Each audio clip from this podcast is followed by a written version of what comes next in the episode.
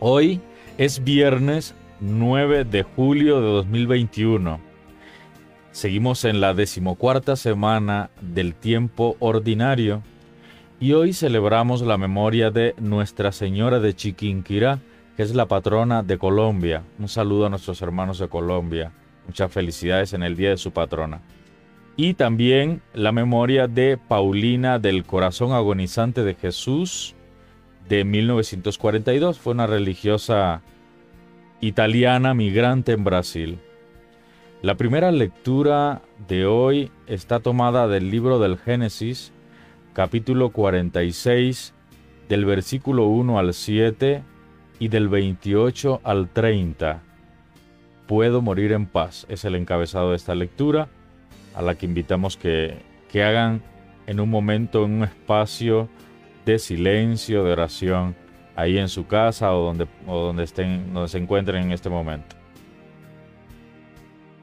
Luego tenemos el Salmo 36, que eh, tiene como antífona, el Señor es quien salva a los justos. Y el Evangelio que meditamos hoy es el Evangelio de Mateo capítulo 10 del versículo 16 al 23. El Espíritu hablará por ustedes y hago lectura de este Evangelio. En aquel tiempo dijo Jesús a los apóstoles, miren, yo les envío como ovejas en medio de lobos, sean astutos como serpientes y sencillos como palomas. Cuidado con la gente, porque les entregarán a los tribunales y los azotarán en sus sinagogas. Les harán comparecer ante gobernadores y reyes por mi causa, para dar testimonio ante ellos y los paganos.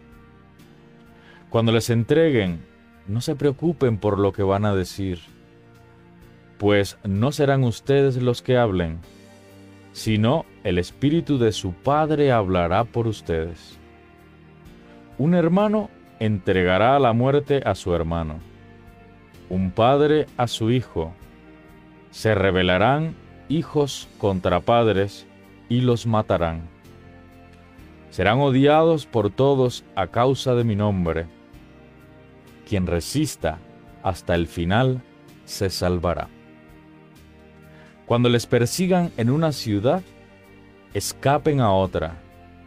Les aseguro que no habrán recorrido todas las ciudades de Israel antes de que venga el Hijo del Hombre. Esto es palabra del Señor. El comentario de hoy es el siguiente. Sigue Jesús dando instrucciones para ser discípulos suyos. Queda claro en su Evangelio el estilo de vida que deben asumir esos seguidores en la aventura de anunciar el proyecto del reino. Queda claro ese mensaje.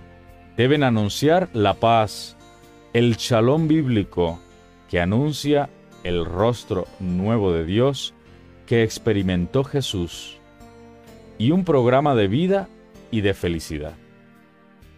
¿Por qué ahora Jesús insiste en, en otro aspecto desconcertante de ese proyecto misionero y por qué anuncia la persecución, incluso la muerte, que van a experimentar sus discípulos?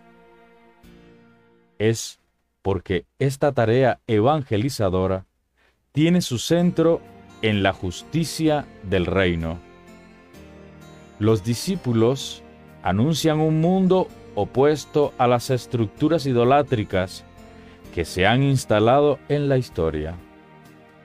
Hay demasiados lobos rapaces matando, destruyendo vidas inocentes esta iniciativa evangelizadora choca diametralmente con ese modelo de mundo.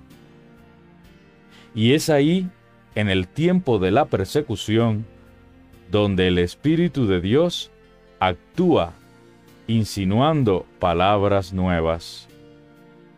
Y con la huida causada por la persecución, la fe se extenderá por todo el orbe. Hasta aquí el comentario de hoy.